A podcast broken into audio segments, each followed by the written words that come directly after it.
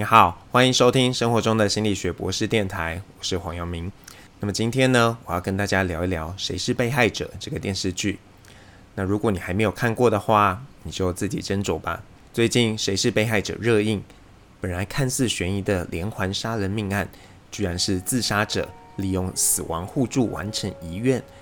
虽然知道这是杜撰的故事，但是只要想到这件事不是完全不可能，就感到非常的难受。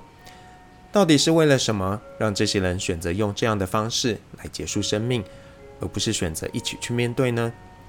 如果这些人不是用自杀的方式，而是用安乐死的方式结束生命，我们又会用什么样的方式来看待他们的死亡？一直到最后，我想观众可能都会有一个感觉：这些人真的是走投无路了，所以结束生命对他们来说，很像是比较好的安排。最后一集。亚军和海英的辩论，导演、编剧或许希望我们可以相信海英的论述，让我们看到了那些结束生命的角色，其实都有一些值得盼望的事情，只是他们可能没有察觉。但我必须说，对一些人来说，他们可能真的很难认同自己的生命还是有希望的，而且他们真的需要有很多的勇气才能继续活下去。就像每次有精神疾病患者自杀。都会有一些声音冒出来说，他们有别的选择，死不是唯一的选择。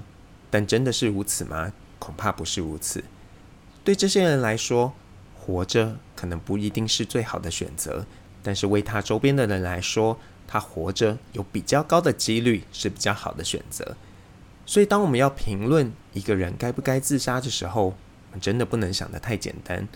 如果想要结束生命不是一股冲动，是不是该被祝福？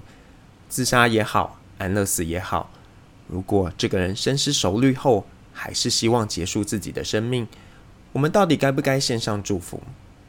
这几年好一些谈安乐死的电影，那我想介绍其中一部《最后一堂课》。这部电影呢是根据前法国总理妈妈的故事去改编的。她因为自己老了，觉得自己活够了，所以她想要结束生命，并且在这之前去完成一些遗愿。他的女儿从一开始的不谅解，到后来支持妈妈的决定。那至于结局是怎么样，就请大家去找这个 DVD 来看了。自己完成遗愿可以被歌颂，但用死帮别人完成遗愿就不行吗？不觉得是如此。但是如果这些人真的只能以死明志，那真的是非常令人悲伤的一个处境。到底什么时候生命该结束了？又有谁有权利做决定？这都是可以辩论很久的议题，像之前富达人选择安乐死，也引起社会很多的讨论。但生命还有没有价值，还值不值得，真的不是其他人可以决定的。当事人的感受是最重要的。只要自己觉得活着是有意义的，那么别人就没有立场说他的生命是没有价值的。相对的，如果当事人觉得自己的生命已经到了终点，那么顶多就是可以告诉他，嗯，终点好像还没有到哦。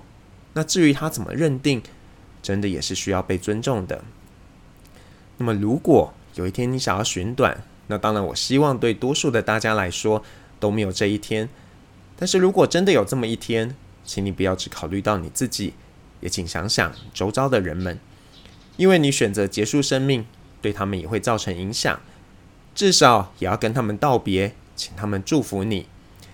另外，也拜托你更全面性的去思考自己存在的价值是否真的已经荡然无存了。